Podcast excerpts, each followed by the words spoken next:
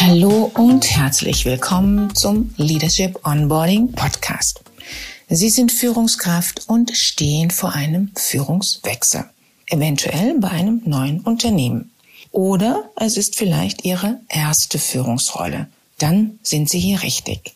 Hier dreht sich nämlich alles darum, die ersten Monate in Ihrer neuen Führungsrolle smart und wirksam zu gestalten. Falls Sie sicherstellen wollen, dass Ihnen die ersten Monate in der neuen Führungsrolle gut gelingen und Sie mit einem professionellen Sparingspartner arbeiten möchten, buchen Sie gerne direkt auf meiner Website einen Termin für ein Erstgespräch. Und nun wünsche ich viel Spaß mit der heutigen Folge. Hallo und mal wieder herzlich willkommen zu einer weiteren Podcast-Folge. Heute mit dem Titel Wenn der Kunde nicht ganz freiwillig kommt. Ja, wenn Sie Führungskraft sind, wenn Sie Geschäftsführer sind, dann äh, dürfte dieses Thema auch besonders spannend für Sie sein, denn ganz häufig ist es so, dass gerade Top-Führungskräfte auch immer mal wieder möchten, dass Menschen in ihrem Bereich, Führungskräfte auf den unterschiedlichsten Ebenen, sich in ein Coaching begeben. Und dann ist das zunächst einmal von vornherein zumindest nicht ganz freiwillig. Und genau darum soll es heute gehen. Mir sind ja am liebsten die Kunden, die freiwillig kommen. Und zwar hundertprozentig aus eigener Initiative zu mir kommen. Das ist jetzt wahrscheinlich für Sie nicht so ganz überraschend. Nur leider ist das in der Realität nicht immer der Fall. Allerdings, wenn es der Fall ist, dann ist das nun mal die allerbeste Voraussetzung, um gemeinsam eine erfolgreiche Zusammenarbeit zu haben. Warum ist das die beste Voraussetzung? Ganz einfach.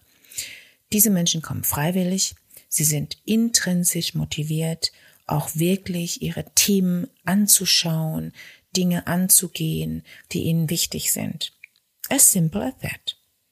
Ich habe immer wieder Anfragen von Führungskräften, und zwar sowohl gestandenen Senior Executives als auch neuen, frischen Führungskräften, die von sich aus sagen, ich will eine professionelle Unterstützung in Form eines Sparings oder auch eines Leadership Onboardings, um sicherstellen, dass um sicherzustellen, dass ich auch wirklich gut unterwegs bin.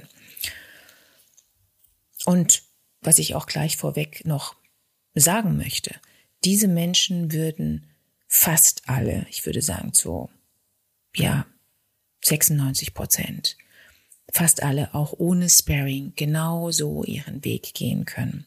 Aber Jetzt kommt das große Aber. Sie wollen nun mal besser sein als ihr Ich von gestern. Sie wissen, dass es leicht passieren kann, im Tunnelblick zu sein und dass man dann andere Aspekte eben nicht mehr wahrnimmt. Sie wollen ähm, nicht ausgeliefert sein ihren Triggerpoints. Sie wollen eine hohe Bewusstseinsebene entwickeln, emotionale Kompetenz und bestimmte Ziele erreichen. Sie wollen nicht stehen bleiben in ihrer Entwicklung, sondern sich, ihre Persönlichkeit und ihre Führungskommunikation insbesondere optimieren. Und was für alle ganz besonders im Fokus steht, sie brauchen einen ehrlichen und professionellen Spiegel von außen. Bei den meisten von diesen intrinsisch motivierten Kunden ist es so, dass sie Selbstzahler sind und auch Selbstzahler sein wollen und nicht bei ihrem Arbeitgeber anfragen möchten, ob das Sparring, das Coaching denn vom Unternehmen übernommen werden kann. Ich gebe zwar in der Regel auch die Empfehlung, das schon mal anzufragen, das macht machen allerdings die wenigsten. Ich stelle vielmehr fest, dass erstens der Grad an Selbstverantwortung so hoch ist, dass sie bereit sind, selbst in sich zu investieren und dass sie zweitens eine gewisse Scheu haben, das Thema bei ihrem Arbeitgeber zu adressieren. Zum ersten Punkt der Selbstverantwortung.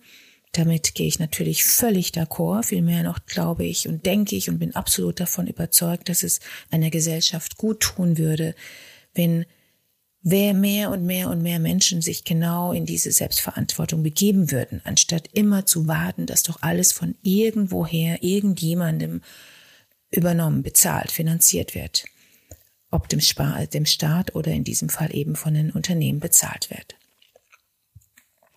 Wie schön wäre es doch, diese Art Selbstverantwortung und Integrität auch in der politischen Szene zu sehen.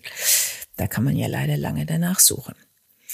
Selbstverantwortung ist der Schlüssel für gesunde und wirksame Führungskräfte und auch für erfolgreiche Unternehmen. Davon bin ich absolut und zutiefst überzeugt. Außerdem bin ich davon überzeugt, dass das Commitment nochmal komplett anders ist, wenn man selbst in sich investiert und eben nicht alles auf dem Tablett serviert bekommt. Das zeigt sich bei allen Teams. Personalmaßnahmen wie Coachings oder Seminare sind nur ein Beispiel von sehr vielen. Mein Vater erzählte mir vor kurzem beispielsweise, dass ein Bekannter von ihm gesagt hätte, er würde bei seinem Arbeitgeber zugeschüttet werden mit Coachings und Trainings und Seminaren. Hm, da kriege ich dann meistens schon, ähm, ja, da stehen mir die Haare zu Berge. Ich halte das für einen völlig falschen Weg. Bitte nicht mit der Gießkanne vorgehen. Personalentwicklung und Talentmanagement ist sehr wichtig, aber es muss auch klar sein, wozu es gut ist und für wen es sinnvoll ist. Zumindest auch nach dieser Erzählung zu beurteilen, hatte ich den Eindruck, dass diese Person das definitiv nicht zu schätzen wusste. Und das passiert sehr häufig. Bei dem zweiten Thema, dass viele offenbar eine Scheu haben, bei ihrem Arbeitgeber anzusprechen, ein Coaching in Anspruch nehmen zu wollen, da muss ich wirklich äh, sagen, da bin ich immer wieder von neuem irritiert und überrascht. Denn zeigt das doch, dass wir heute im Jahr 2023 in Deutschland noch immer die Vorannahme in den Köpfen haben, wer ein Coaching in Anspruch nimmt, zeigt Schwäche und damit einhergehend die Sorge, nicht mehr als souverän wahrgenommen zu werden. Unabhängig davon bleibt das Resultat dennoch dasselbe. Die intrinsisch motivierten Führungskräfte, die aus eigenen freien Stücken für sich entscheiden, dass sie mit einem Sparingspartner arbeiten möchten, dass sie sich entwickeln wollen zeigen auch genau das Commitment, das es braucht, um sich zu bewegen, um sich zu entwickeln, um vorwärts zu kommen. Sie arbeiten übrigens in der Regel auch zwischen den Sessions genauso an den Themen, wie es notwendig ist. Und die kleinen und die großen Erfolge lassen sich daher, lassen daher auch nicht lange auf sich warten. That's the difference, difference that makes the difference. Kommen wir mal zur anderen Sorte, nämlich den extrinsisch motivierten Kunden. Pi mal Daumen würde ich sagen, naja, das schwankt immer mal, aber ich würde mal sagen, so circa 50 Prozent meiner Kunden kommen nicht aus eigenen freien Stücken zu mir. Dann ist es vielmehr so, dass ihr Vorgesetzter, der direkte Vorgesetzte, der dann auf einer Top-Management-Ebene ist, oder eben auch und die Abteilung, äh, Personalabteilung ihnen nahelegt, ein Coaching in Anspruch zu nehmen. Das kann dann aus den unterschiedlichsten Gründen initiiert werden, beispielsweise wenn die eigene Performance zu wünschen übrig lässt oder es Aspekte in der ähm, Kommunikation mit anderen gibt, in der Führungskommunikation mit Mitarbeitern, die einigen negativ aufstoßen. Besonders häufig habe ich zum Beispiel auch den Fall, dass es sich dann um Führungskräfte handelt, die sich einfach komplett verausgaben, deren Zeit und Selbstmanagement ganz schön viel Luft nach oben hat und sich hier der Vorgesetzte Sorgen macht, wie lange das noch gut geht. Auch passiert es häufig, dass die Kommunikation beispielsweise ein Thema ist, dass diese optimierbar ist in, in puncto Überzeugungskraft und ähm, Souveränität, Klarheit in der Präsentation und der Gesprächsführung.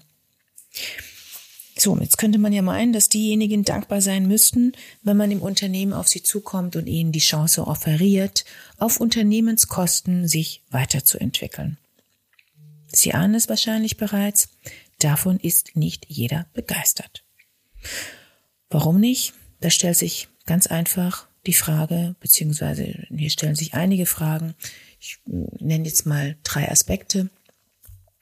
Was ist denn, wenn die angesprochenen Personen für sich nicht den Optimierungsbedarf selbst sehen? Beziehungsweise manchmal sehen sie diesen vielleicht, aber sie wollen diesen nicht offiziell nach außen hinzugeben. Was ist damit? Oder als zweite Frage, was passiert, wenn nichts passiert? So angenommen, Sie arbeiten daran, Sie gehen, sind bereit, sich in dieses Coaching zu begeben. Was passiert, wenn diejenigen nicht das Coaching-Angebot des Arbeitgebers annehmen? Also wenn sie es nicht annehmen. Was passiert, wenn nichts passiert? Und als drittes, angenommen, Sie nehmen es tatsächlich an, aber es fruchtet nicht. Im besten Fall kann man das ja dann auf den Coach schieben. Das ist auch eine Art von Instrumentalisierung. Und vermutlich kennen Sie die Antworten auch zu diesen drei Fragen bereits. Die betroffenen Führungskräfte gehen nun mal halbherzig ins Gespräch mit mir. Sie sind geschickt, de facto und eben nicht aus intrinsischer Motivation mit mir im Gespräch. Ihnen ist es wichtig, von vornherein in der Regel keine komplette Ablehnung zu diesem Angebot zu zeigen, da sie ja befürchten, dass dies ansonsten negativ ausgelegt werden kann, beziehungsweise sie fürchten vielleicht mit irgendwelchen Konsequenzen konfrontiert werden zu können. Was ja auch durchaus der Fall ist.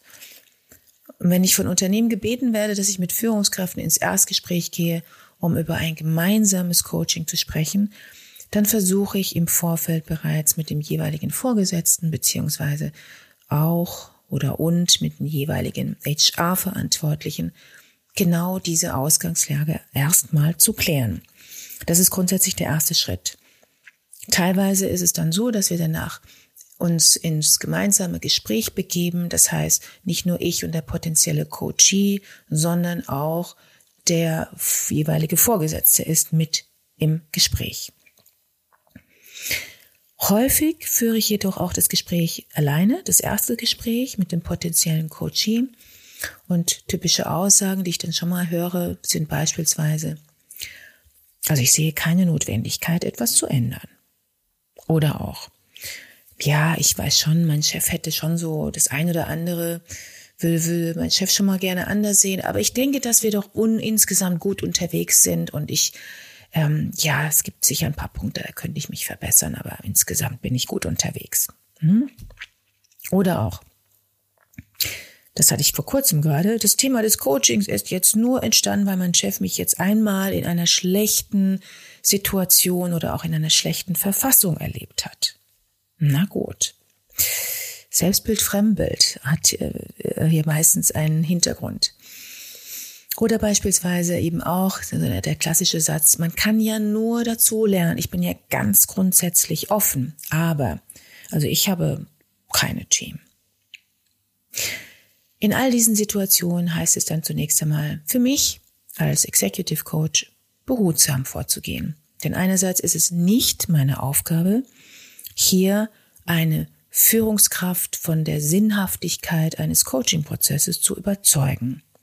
Andererseits ist es aber auch so, dass das Unternehmen mir das Vertrauen geschenkt hat und Vertrauen schenkt äh, und mich gebeten hat, ins Gespräch zu gehen mit dieser jeweiligen Führungskraft. Ein weiteres Thema taucht in diesem Kontext übrigens auch schon mal gerne auf, nämlich der externe Sparingspartner bzw. Executive Coach, in diesem Falle ich, wird nun mal instrumentalisiert von der Geschäftsführung und der HR-Abteilung. Das klingt jetzt ziemlich böse, ich weiß. Manchmal passiert das oder sehr häufig durchaus auch un unterbewusst. Wenn nämlich die Führungskraft nicht die, gewünschte Performance bringt, beziehungsweise nicht das gewünschte Verhalten zeigt, dann wird schon mal gerne von dem externen Executive Coach erwartet, dass er die Führungskraft nun auf Vordermann bringt. Und damit verbunden ist nicht selten eine Hidden Agenda. Nämlich, wenn das nicht in, den, in, in wenigen Monaten gelingt, kann dem Coach die Schuld in die Schuhe geschoben werden. Letztendlich für etwas, was in den ja, in den Monaten zuvor, in den Jahren zuvor an Führungsarbeit intern versäumt wurde. Und damit wird der Coach zum Sündenbock gemacht. Vermutlich und auch aus meiner Erfahrung, wenn ich mit den einen oder anderen bereits dazu gesprochen habe in meinem Netzwerk, ähm, ist dies vielen nicht so ganz unbekannt. Im Kern muss daher immer zuallererst vor jedem Beginn einer Zusammenarbeit klar sein. Coach und Coachee sind beide in der Verantwortung für den Prozess und die Zielerreichung. Und das ist eine notwendige Voraussetzung. Selbstverantwortung ist der Schlüssel. Ich, ich selbst spiegle ganz grundsätzlich zurück, was ich wahrnehme. Ehrliche, direkte Kommunikation ist hier wichtig. Beispielsweise, wenn ich im Erstgespräch höre, dass die Person, die Führungskraft keine Notwendigkeit sieht. Für mich steht immer im Vordergrund, Menschen in ihrer Selbstverantwortung zu bringen. Vor einigen Jahren, kann ich hier mal ganz offen mitteilen, war ich diesbezüglich wirklich radikal. Ich habe dann sofort den Auftrag abgelehnt, die Anfrage abgelehnt und sofort zurückgespiegelt, dass eine Zusammenarbeit unter diesen Umständen auf gar keinen Fall Sinn macht und ich das nicht tun werde.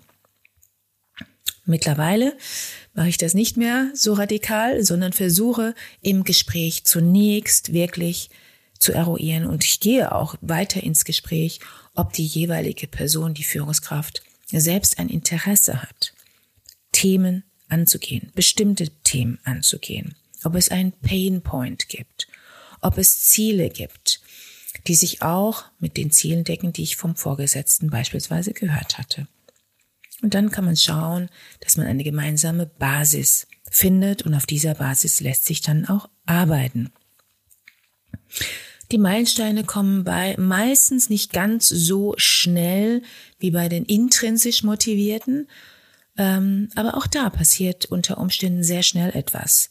Wenn Coaches nämlich dann im Laufe der Zusammenarbeit merken, es passiert ja tatsächlich etwas. Wow, Veränderung ist ja tatsächlich möglich und machbar, genau dann passiert etwas. Dann geben auch sie ihr komplettes Commitment. Auch wenn es zu Beginn vielleicht eher verhalten war oder sogar gar nicht da war. Dann wird wirklich Selbstwirksamkeit gestärkt. Deshalb kann ich nur wiederholen, Selbstverantwortung ist der Schlüssel für alles. wenn wir es schaffen können, mehr Menschen in ihrer Selbstverantwortung zu bringen, kann das nur gut sein. Für die Zufriedenheit, für die Wirksamkeit der jeweiligen Führungskraft.